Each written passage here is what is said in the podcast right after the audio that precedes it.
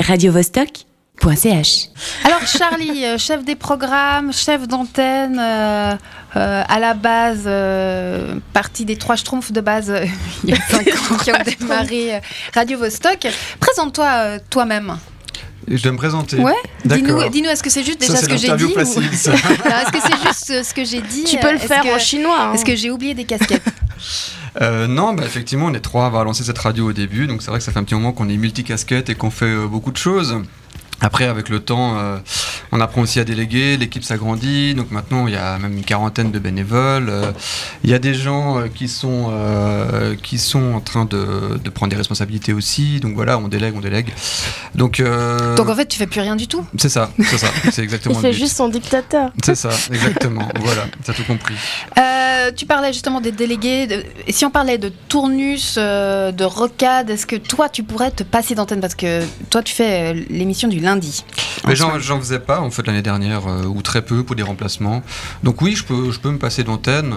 C'est vrai qu'après j'y suis revenu avec un certain goût aussi. Et puis c'est aussi, c'est aussi bien d'avoir un, pied dans le concret parce que c'est vrai que bah, du coup ça nous remet aussi en face des réalités. Donc à force des fois de prendre un peu de distance, de mettre en place le programme, de décider des contenus de l'émission, bah, c'est bien de les refaire pour te rendre compte peut-être qu'il y a des choses à adapter, à changer. euh, c'est plus concret aussi. Donc euh, je trouve ça assez bien. Mais s'il faut s'en passer, je m'en passe un temps. C'est pour ça que je pourrais m'en passer sur le long terme. Non, effectivement, c'est vrai. Ce serait dommage, ouais.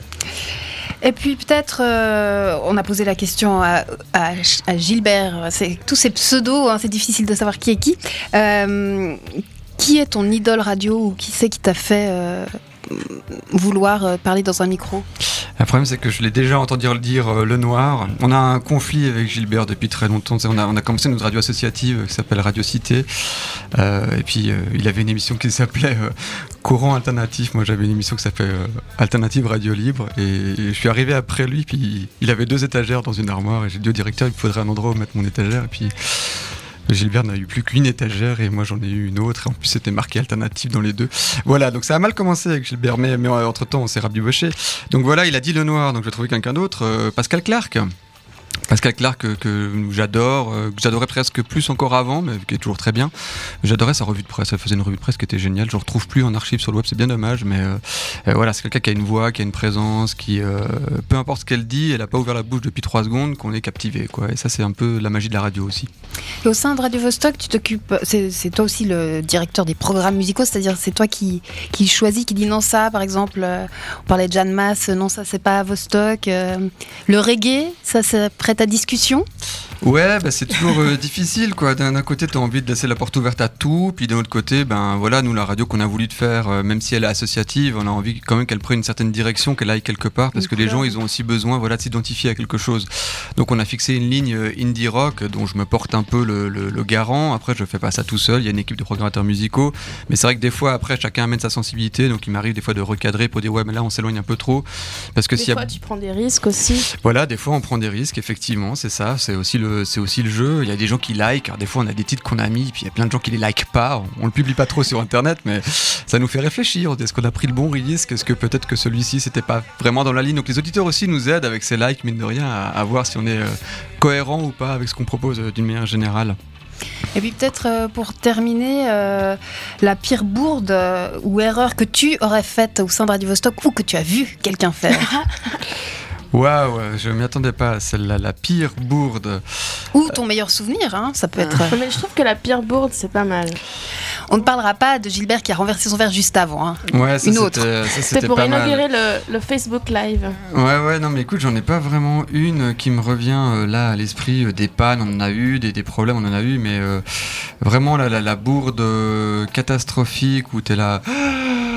Mais qu'est-ce qui vient de se passer? Qu'est-ce que j'ai dit euh, Ou tu l'as tellement refoulé que tu t'en souviens plus. Ouais, c'est possible. Elle est doit pas être, du tout euh, rancunier, tu vois. Elle doit être dans un coin de, de mon inconscient euh, quelque part, mais elle, elle a dû exister.